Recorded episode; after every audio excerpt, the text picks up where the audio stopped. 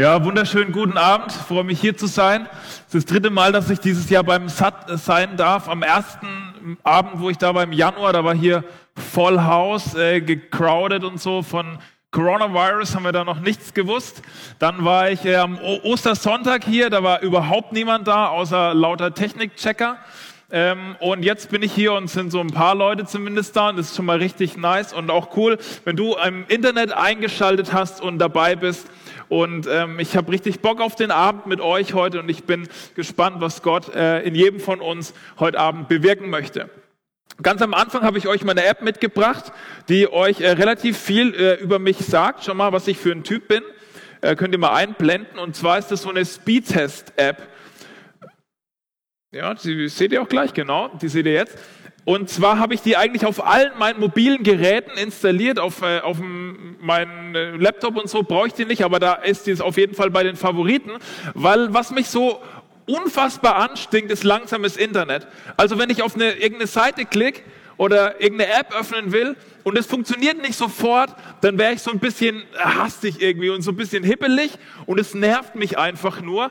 Und dann, wenn, wenn es irgendwie sich so ein bisschen hinzieht, dann probiere ich noch eine andere App und wenn die auch nicht geht, dann gehe ich rüber zu Speedtest und gucke mal, ob irgendwie mit dem Internet was nicht stimmt. Und wenn das beim Handy dann funktioniert und dann probiere ich es noch am, am, am iPad und vielleicht noch am, am PC und so, auf jeden Fall ist bei mir Speedtest eine, eine App, die ich immer wieder verwende, weil ich das einfach nicht aushalten kann, wenn, wenn, das in, wenn, wenn, wenn die Seiten nicht laden, wenn die Apps nicht funktionieren. Das stinkt mich einfach dermaßen an. Und es hat was damit zu tun, dass ich ein, ein ungeduldiger Typ bin und das Warten mich relativ nervt. Außer ich weiß, dass ich warten muss, dann kann ich mir was einplanen für die Zeit und die Zeit irgendwie anders nutzen, zum Beispiel im Wartezimmer einfach die ganzen Zeitungen durchlesen, die da liegen oder irgendwas anderes Wichtiges machen.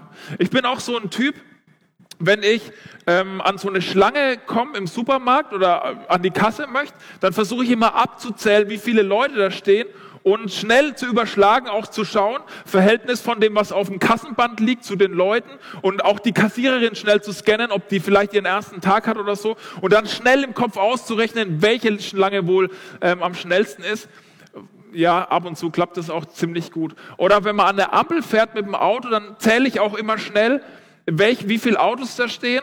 Und wenn da ein LKW steht, dann zählt er halt für mehr, weil der immer so langsam anfährt und so und versucht da zu stehen, wo es am schnellsten geht. Weil warten ist einfach richtig, richtig nervig. Und ich habe dir noch ein Symbol mitgebracht, das ist dieses äh, Loading-Symbol. Ich weiß nicht, ob du das äh, auch irgendwie oft sehen musst oder ob das für dich vielleicht sogar sowas wie ein Lebensgefühl ist, dass du sagen würdest, hey, das ist so das Symbol irgendwie in meinem Leben, dass ich das Gefühl habe, ich muss immer auf irgendwas warten.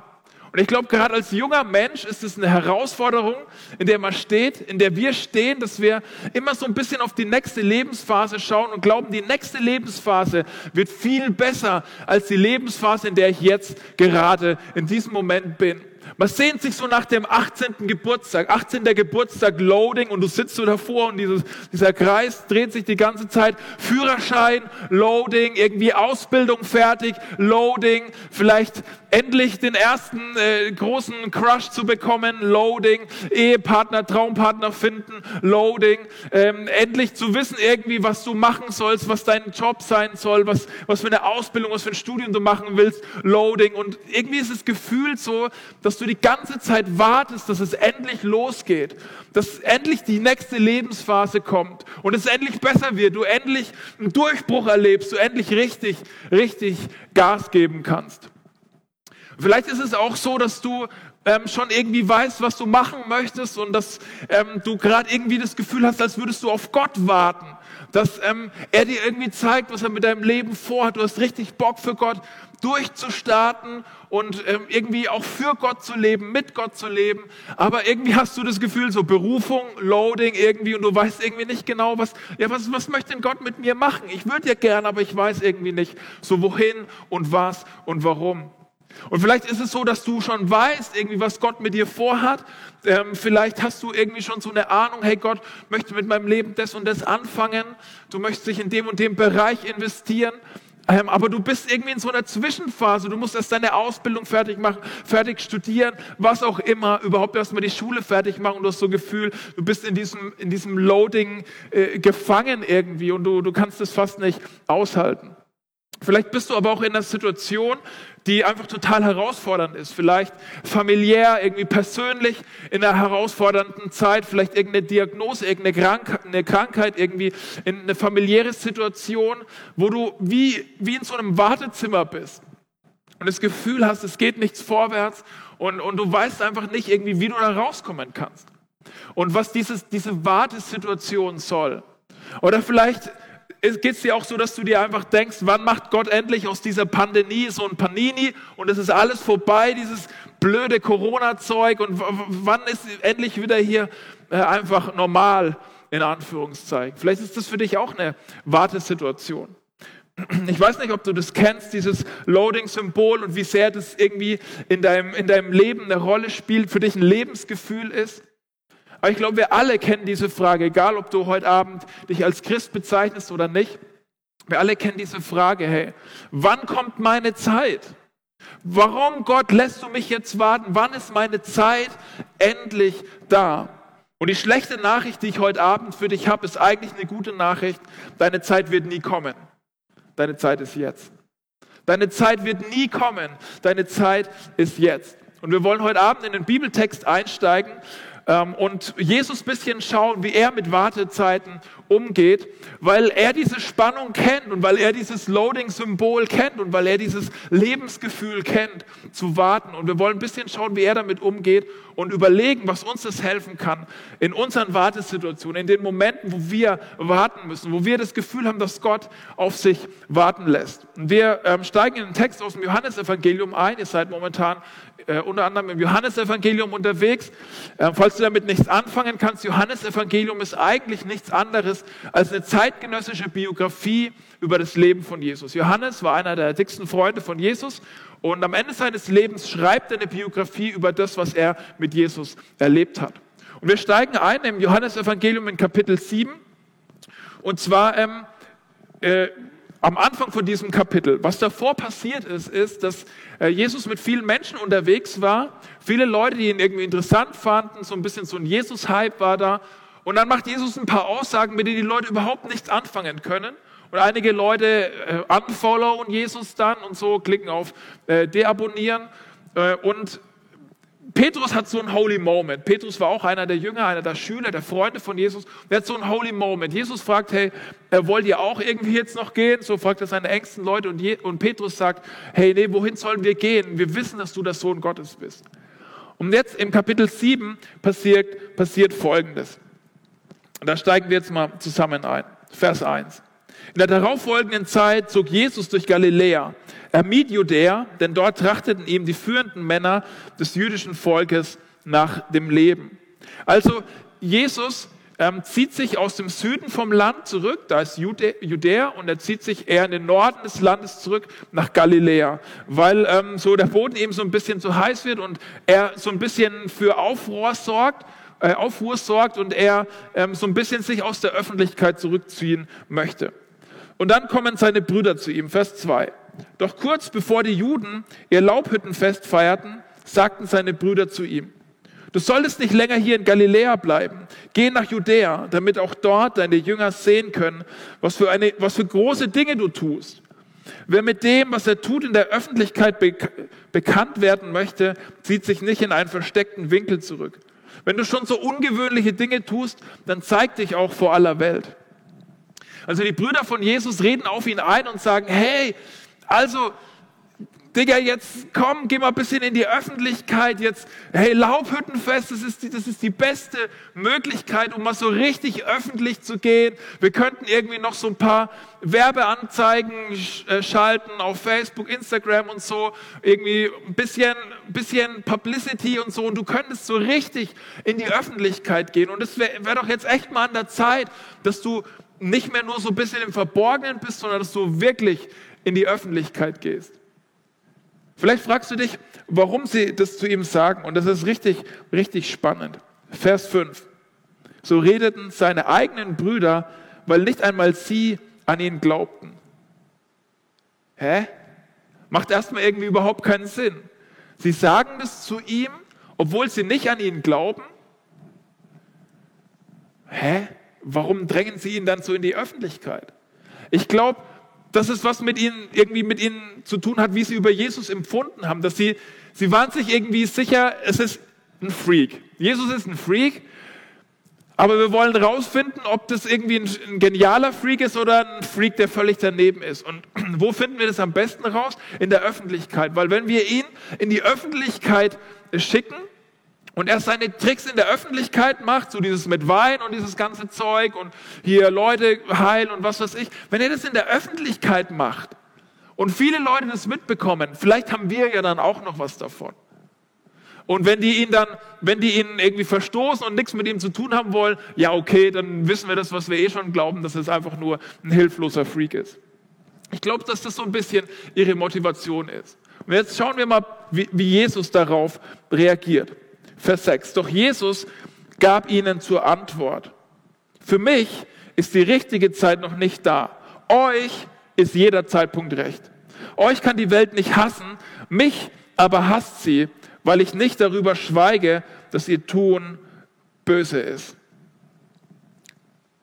Spannende Reaktion von Jesus. Er hätte ja auch sagen können, okay, let's go, Laubhüttenfest, das ist die Situation, komm, ja, egal wann ich sterbe, jetzt oder später, komm, wir gehen nach Jerusalem und machen so richtig einen drauf.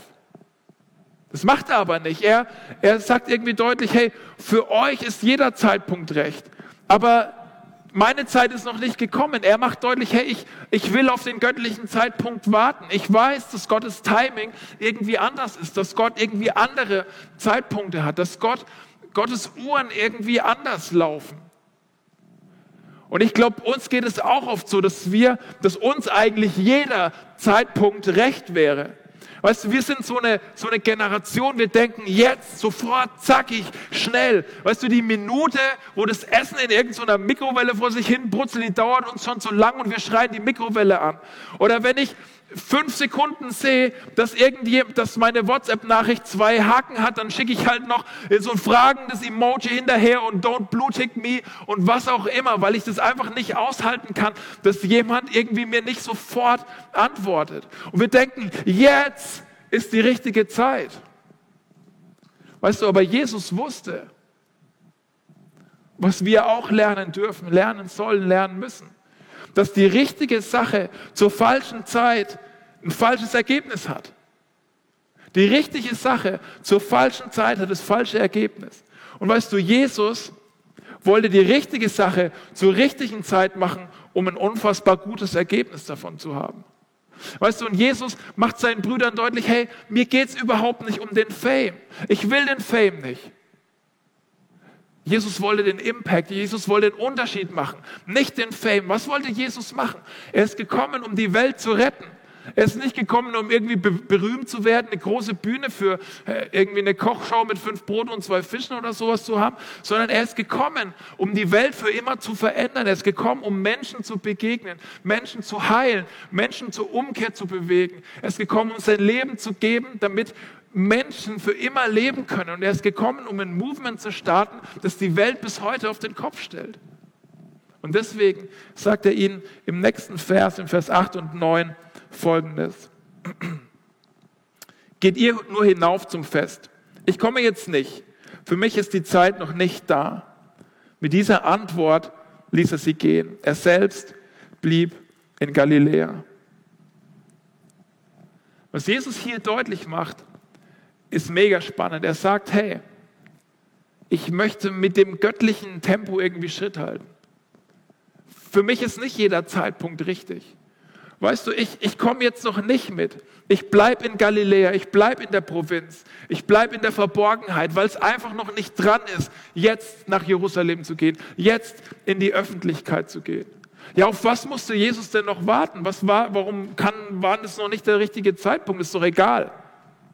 Na, vielleicht waren seine Jünger noch nicht fertig ausgebildet. Weißt du, Jesus ging es nicht nur darum, irgendwie was zu inszenieren, sondern er wollte die Welt für immer verändern. Und er wusste, er muss in diese zwölf Jungs investieren, weil er mit den Leuten dieses Movement, das man Kirche nennt, lostreten wollte. Und er wusste, vielleicht brauchen die noch ein bisschen Zeit.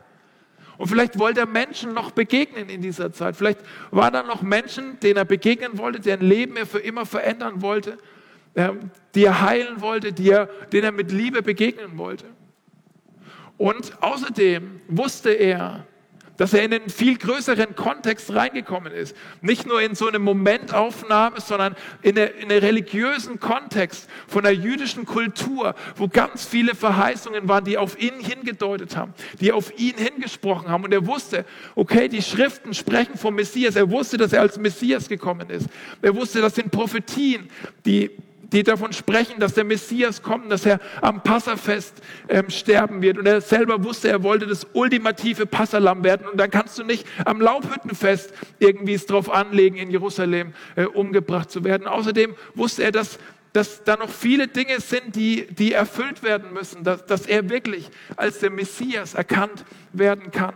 Also er wollte nicht nur einfach so den kurzfristigen Erfolg, sondern er hat gesehen und er wusste, was Gott mit ihm vorhat und was Gott mit ihm machen möchte. Und deswegen bleibt er in Galiläa. Und auch wenn es so ein bisschen aussieht, als würde da Gott irgendwie auf den Pauseknopf drücken, als würde er fast was beenden, ist es eigentlich der Beginn von was ganz Großem. Und ich habe euch meine Grafik mitgebracht. Jesus war warten gewohnt. Jesus war warten gewohnt. Er musste eigentlich schon die Ewigkeit warten darauf, dass er endlich im Jahr Null, ja ich weiß, so irgendwie um das Jahr Null, auf die Welt kommen konnte. Relativ lange Wartezeit. Dann musste er 30 Jahre warten, bis er endlich äh, nicht mehr als Zimmermann arbeiten musste, sondern das machen konnte, was er, wozu er eigentlich gekommen ist, nämlich anzufangen, die, die, die Lehre vom, vom kommenden Reich Gottes zu verkünden und Menschen zu begegnen.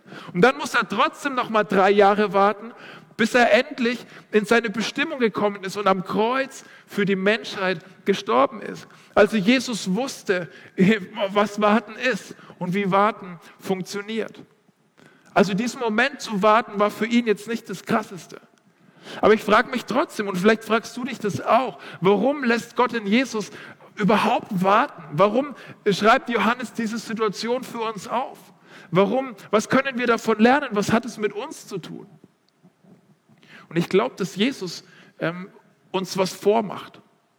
Dass Gott mit Jesus uns was vormacht, was modelt, damit wir ermutigt, damit wir ermutigt werden in unseren Wartesituationen.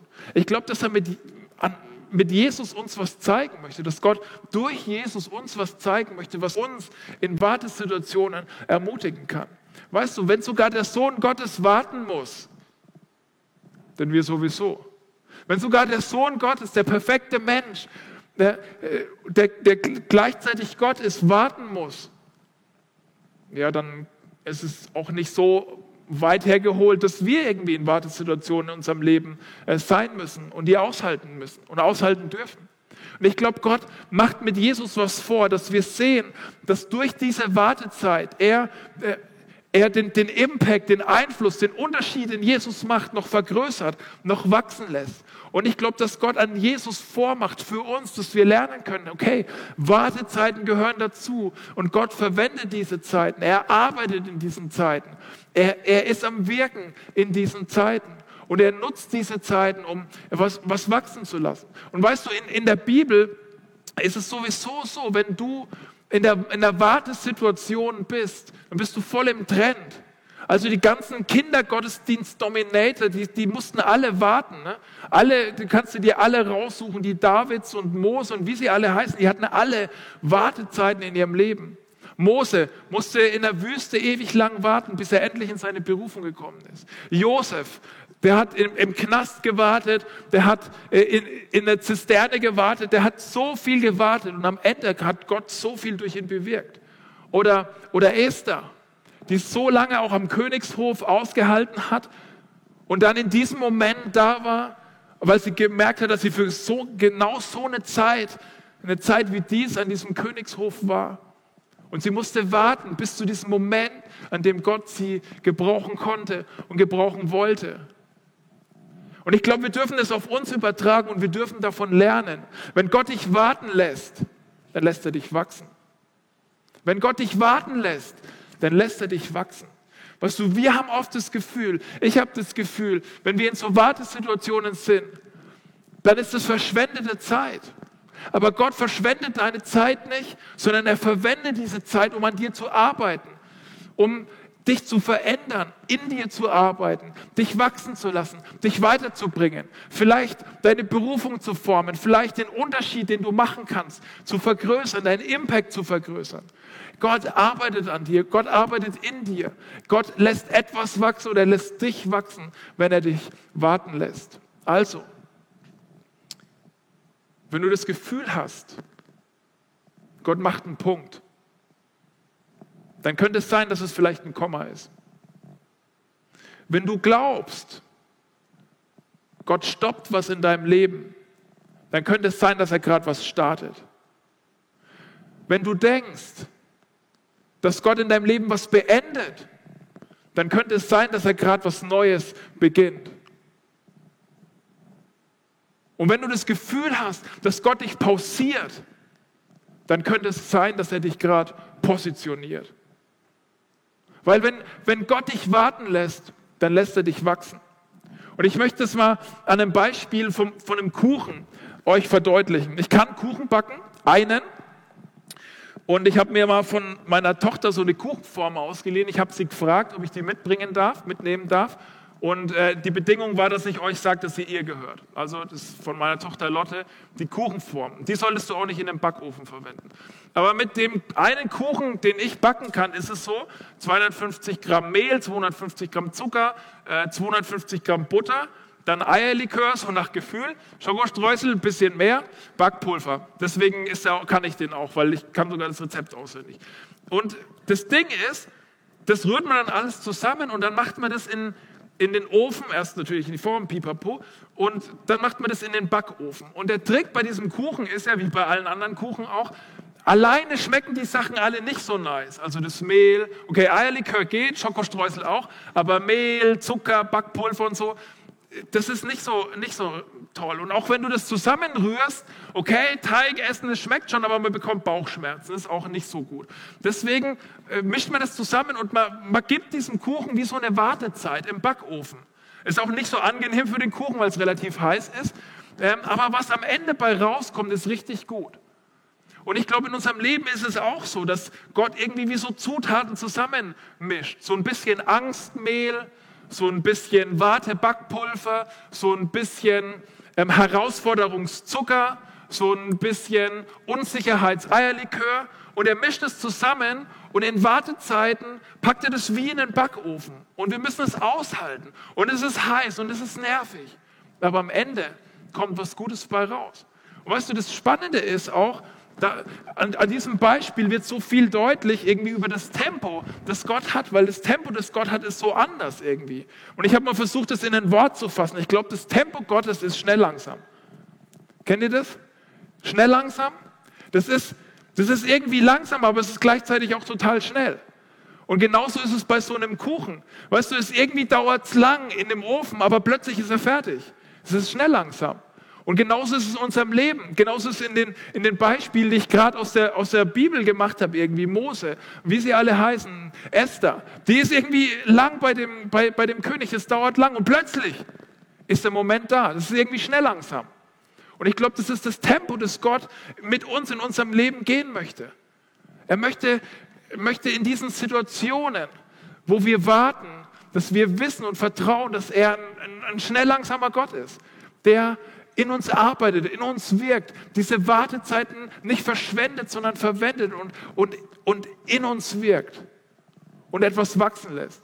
Ich habe das erst, ähm, in unserer Familie haben wir das erlebt. Mein Schwager wollte ziemlich lang sich so einen Hof in unserem Ort kaufen, mit seiner Familie zusammen, wollte da mit seinen Eltern einziehen und seit drei Jahren hatten sie die Zusage, dass sie den, diesen Hof bekommen können. Und dann kommt es irgendwie zum Verkauf, die ältere Frau will den verkaufen, dann sagt sie, nee, doch nicht. Oder aus irgendwelchen Umständen ging es doch nicht.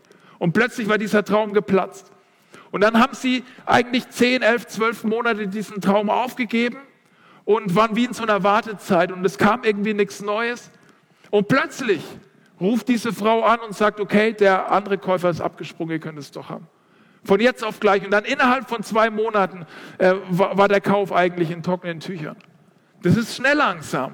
Das ist dieser schnell langsame, schnell langsame Gott, der, der irgendwie uns warten lässt und dann geht plötzlich ist der Kuchen fertig. Und bei Jesus ist es genauso, wenn du weiterliest. Ein paar Augenblicke, ein paar es scheint ein paar Momente später geht er doch nach Jerusalem und, äh, und, und ähm, ist im Tempel so ein bisschen undercover und es dauert trotzdem noch ein halbes Jahr, bis er dann am Kreuz stirbt. Aber das ist irgendwie das, was wir lernen dürfen über Gott, dass er dieser schnell langsame Gott ist, der, wenn er dich warten lässt, dich auch wachsen lässt. Ich weiß nicht, wie es dir geht, wenn du das hörst. Vielleicht ähm, ist es für dich nachvollziehbar, aber du denkst dir, hey, Alter, ich kann, ich kann einfach nicht mehr. Ich kann nicht mehr warten. Ich kann es nicht mehr aushalten. Weißt du, mir geht es ja nicht darum, einen Führerschein zu machen, sondern ich habe wirklich krasse Fragen in meinem Leben. Ich habe wirklich krasse Herausforderungen. Und ich kann es einfach nicht mehr aushalten. Woher kommt die Kraft, um das auszuhalten? Woher kommt die Kraft, um trotzdem zu warten? Um trotzdem an diesem schnell langsamen Gott festzuhalten? Ich glaube, die Kraft liegt in dem Beispiel von Jesus. Weißt du, Jesus hat gewartet. Und weißt du, er hat nicht darauf gewartet, dass es endlich besser wird, dass es endlich schöner wird, dass er endlich Blumen pflücken darf und dass sein Leben endlich schön wird. Weißt du, er hat darauf gewartet, zu sterben und sein Leben zu geben für dich und mich. Und er ist wieder auferstanden. Weißt du warum? Damit du und ich, dass wir in diesen Wartesituationen, egal wie hoffnungslos sie scheinen, immer Hoffnung haben können. Trotzdem weil dieser Jesus nicht tot geblieben ist, sondern auferstanden ist. Und er mit seiner Wartezeit, mit der Zeit des Wartens den maximal möglichen Impact hatte. Und in deinem und meinem Leben den maximal möglichen Unterschied machen möchte. Darin liegt die Kraft, auch in den schwierigsten Wartezeiten hoffnungsvoll bleiben zu können. Wenn Gott dich warten lässt, lässt er dich wachsen. Und jetzt möchte ich mit dir zusammen überlegen, was Bereiche sind, wo Gott dich wachsen lassen möchte in diesen Wartezeiten. Und ich habe dir vier kurze Bereiche mitgebracht. Es sind noch viel, viel mehr wahrscheinlich. Die fallen wahrscheinlich noch ein paar mehr ein, wo du das vielleicht auch erlebt hast. Aber das sind Bereiche, wo ich persönlich das erlebt habe. Und der erste Bereich ist deine Kapazität. Also das, das, dein, dein Fassungsvermögen, das, was du aushalten kannst, das, was du tragen kannst, deine Kraft, irgendwie so die, die Kapazität deines Lebens. Und ich glaube, dass Gott in den Wartezeiten deines Lebens deine Kapazität erweitern möchte. Dass er das, was du aushalten, das, was du tragen kannst, erweitern möchte. Ich kenne mich jetzt nicht so wahnsinnig mit Fitness und, und Mucki-Training und sowas aus, ähm, aber ich weiß, dass wenn man, wenn man Muskel trainiert, ja, jetzt manche fangen so das Kichern an, weil sie denken, ja, das sieht man. Ähm, ich weiß auf jeden Fall, wenn man einen Muskel trainieren möchte, dann muss man ein bisschen über das drüber trainieren, was man eigentlich kann. Also wenn ich mir jetzt irgendwie so eine 1 Kilo Handel hole und zweimal so ein äh, irgendwie so ein Curl mache, das wird nichts helfen, sondern ich muss ordentlich Gewicht drauf packen und so ein bisschen trainieren, so, so an die Schmerzgrenze und ein bisschen drüber. Und genau das macht Gott oft mit uns in unseren Wartezeiten, dass er unsere Kapazität erweitert, dass er unseren Glaubensmuskel trainiert, dass er auch einfach unsere Kapazität als Menschen, als Person erweitert.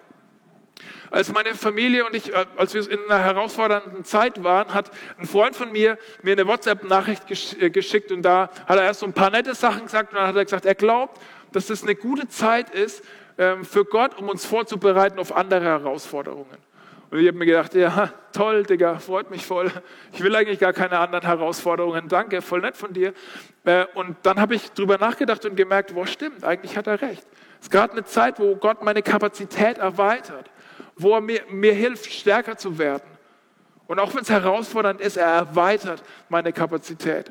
Und das Zweite, wo Gott dich wachsen lassen möchte, in Wartezeiten ist deine Begabung. Er möchte, dass du diese Zeit nutzen kannst, um herauszufinden, was Gott in dich hineingelegt hat. Und ich glaube, dass es eine extrem wichtige Frage ist, die du dir stellen kannst. Weißt du, was deine Begabungen sind? Weißt du, was deine Fähigkeiten sind? Wenn ich jetzt hier die Frage stellen würde, was sind deine Fähigkeiten, was sind deine Begabungen, die Gott dir geschenkt hat, könntest du dann sagen, ja, das, das, das, das. Ich glaube, Gott möchte diese Zeiten nutzen, dass du auf eine Entdeckungsreise gehen kannst und dass du es rausfinden kannst, was Gott dir anvertraut hat, was Gott dir geschenkt hat, dass du ein Geschenk für andere werden kannst und was Gott dir gegeben hat, dass du es ins Reich Gottes investieren kannst. Also möchte ich dir Mut machen, dass du die Wartezeiten deines Lebens ähm, verwendest, um rauszufinden, was deine Stärken sind. Und dass du dann in deine Stärken investierst und mit Gottes Hilfe diese, deine Begabungen auf Vordermann bringst. Also in Wartezeiten beschäftige dich mit den Geistesgaben. Versuch rauszufinden, was du richtig gut kannst. Frag deine Freunde, hey, was denkst du, was kann ich richtig gut? Und ich bin überzeugt davon, alles, was man kann, kann man für Gott einsetzen. Und deswegen möchte ich dir Mut machen, dass wenn du in so einer Wartesituation bist, dass du diese Zeit nutzt, um herauszufinden, was du kannst. Kannst du gut organisieren, bist du kreativ, kannst du gut zuhören, ähm, kannst du gut mit Kindern, was auch immer. Alles, was man kann, kann man für Gott einsetzen, außer wenn man gut Netflix schauen kann. Das müssen wir erst noch rausfinden. Ähm, aber alles, was man kann, kann man für Gott einsetzen. Und ich möchte dir Mut machen, dass du so ein Learning Mindset hast, so, ein, so eine Haltung, die immer lernen möchte. Ich habe vor einer Zeit was Spannendes gelesen von jemandem, der gesagt hat, ich möchte jeden Tag wenigstens eine kleine Sache lernen.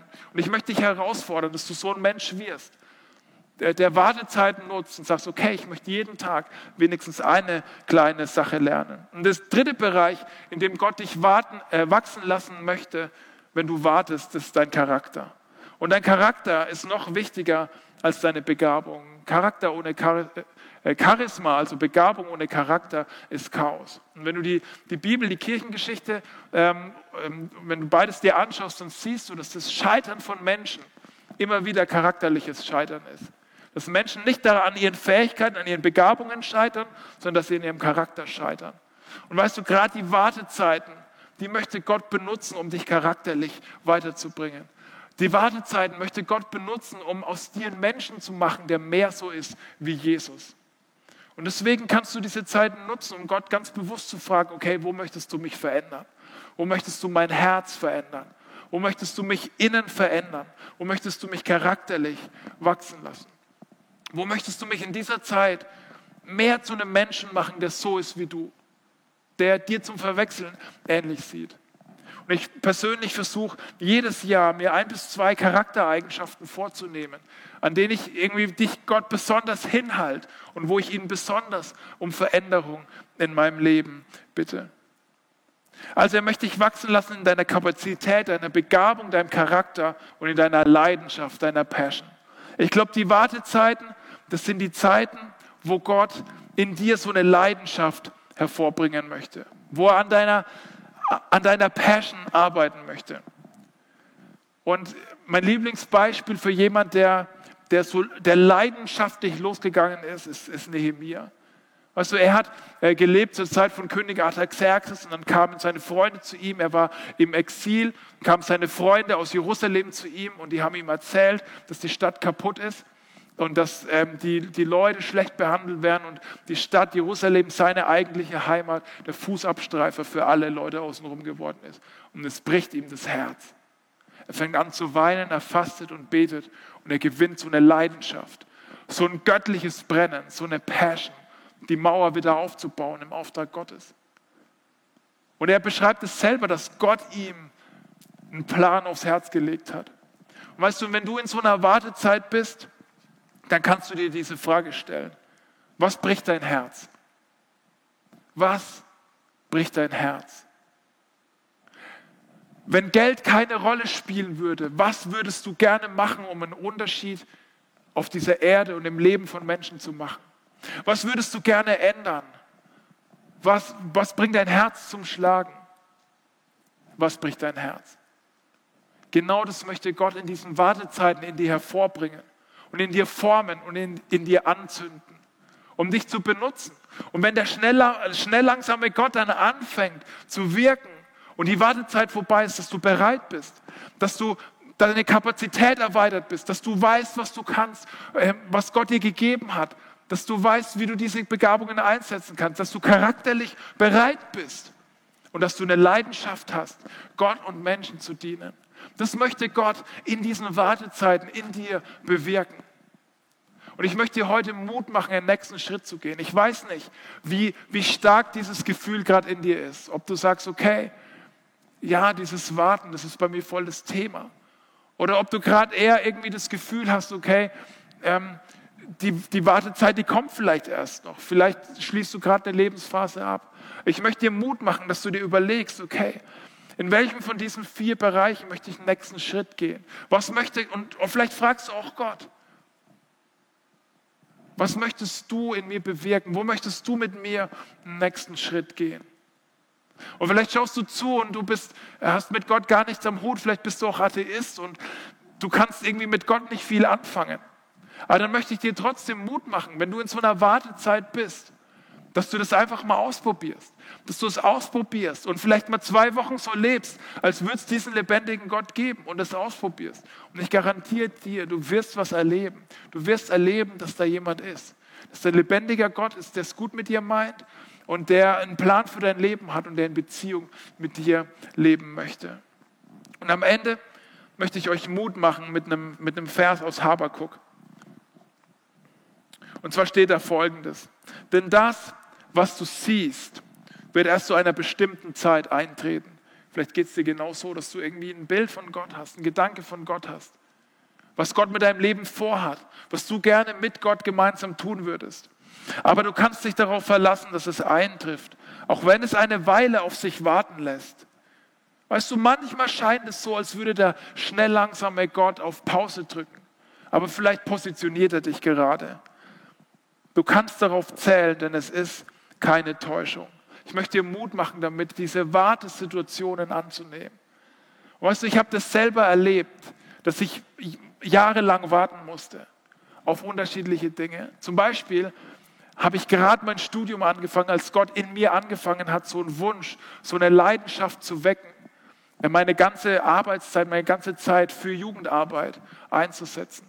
Und es kamen so die ersten Hinweise von Menschen, die so eine Berufung irgendwie an und ausgesprochen haben. Und ich wusste aber, das geht frühestens in fünf Jahren. Und weißt du, das war für mich so eine Wartezeit, wo ich wusste, okay, ich bin am richtigen Ort. Ich mache das Richtige, aber Gott scheint eine Berufung vorzubereiten. Und es dauert noch fünf Jahre, bis ich da reingehen kann. Und weißt du, was Gott in dieser Zeit gemacht hat? Ich habe viel über meine Begabungen gelernt. Ich bin charakterlich gewachsen. Die Leidenschaft, das zu machen und das zu leben, ist in mir gewachsen. Und meine Kapazität ist größer geworden. Und dann hatte ich, äh, und dann ein paar Jahre später hatte ich so ein Gespräch mit, mit einem guten Freund, mit meinem Schwager, und wir haben darüber gesprochen, in so einer Kneipe zusammen, wie es wäre, in unserer Stadt eine neue Gemeinde, eine neue Kirche zu gründen. Und weißt du, von diesem ersten Gespräch bis zum ersten Gottesdienst sind viereinhalb Jahre vergangen. Weißt du, und es war eine Zeit, wo Gott in mir gearbeitet hat, wo er mich hat warten lassen, wo, wo er mich auch hat wachsen lassen. Er hat meine Begabung geformt, hat meine Begabung, meine Stärken gestärkt, er hat an meinem Charakter gearbeitet, hat meine Kapazität erweitert und, und meine Leidenschaft angezündet. Und weißt du, diese Wartezeiten, wenn wir, sie, wenn wir sie nutzen, wenn wir Gott wirken lassen, dann sind es keine verschwendeten Zeiten. Dann ist auch nicht die Zeit, wenn die fünf Jahre endlich rum sind, endlich die Zeit, die da ist, sondern die fünf Jahre, das sind die Zeit. Weißt du warum?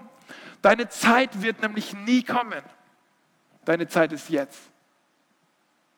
Heute Abend, jetzt ist die beste Zeit, um für Gott zu leben, um mit Gott zu leben, um für Gott einen Unterschied zu machen. Wenn Gott dich warten lässt, lässt er dich wachsen. Und stell dir mal vor, wenn du mit, dieser, mit Gottes Hilfe, durch den Heiligen Geist und durch das Vorbild von Jesus Kraft bekommen könntest, diese Wartezeit zu nutzen, anzunehmen, nicht dich zurückzuziehen, nicht den Kopf in den Sand zu stecken, sondern aktiv zu sein und zu sagen, hier bin ich. Und ich bin, bin hier und ich warte aktiv. Ich weiß, es wird was kommen, aber ich möchte heute für diesen lebendigen Gott leben. Und ich möchte heute einen Unterschied in meinem Umfeld machen, da wo ich bin, da wo ich lebe. Stellen wir uns mal vor, was dann möglich wird, wenn Gott diese Zeit in unserem Leben nutzen kann, weil wir aktiv sind, weil wir da sind, weil wir bereit sind. Und wenn der schnell langsame Gott dann plötzlich sagt, go, wir wirklich erleben, wie, wie er einen Unterschied macht. Ist es nicht das, wonach wir uns alle sehnen? Ich möchte jetzt noch dafür beten, für dich und für mich und für unsere Wartezeiten. Vater im Himmel, ich möchte dir danken für dieses Beispiel von Jesus. Danke, dass du es mit Jesus uns vorgemacht hast, dass du es uns gemodelt hast, dass du es uns gezeigt hast, was Jesus gar nicht nötig hat, aber wir es so nötig haben. Und ich möchte beten, dass du unser Denken über Wartezeiten änderst. Dass wir Wartezeiten nicht als verschwendete Zeit sehen, sondern als Zeit, die du verwendest, um uns wachsen zu lassen. Und du siehst jeden hier im Raum, jeder, der am Stream dabei sitzt, und du siehst unsere Herausforderungen. Du siehst, wo dieses Loading wie, wie so ein Lebensgefühl ist, wo wir wie warten müssen, wo wir uns anfühlen, als hättest du auf Pause, auf Stopp gedrückt oder irgendwas beendet. Und ich möchte beten, dass du uns zeigst, wo du uns wachsen lassen möchtest, wo du an uns arbeiten möchtest, wo du uns formen, wo du uns verändern möchtest. Und ich bete, dass du uns ermutigst, dass du uns Klarheit schenkst, dass du uns zeigst, was es heißt, jetzt und heute für dich zu leben. Danke, dass du nicht uns erst in fünf Jahren gebrauchen möchtest, sondern jetzt und heute hier. Und ich bete, dass wir das annehmen können und dass wir mit deiner Kraft leben können, jeden Tag und dass wir deswegen einen Unterschied machen können. Mit deiner Hilfe für dich. Amen.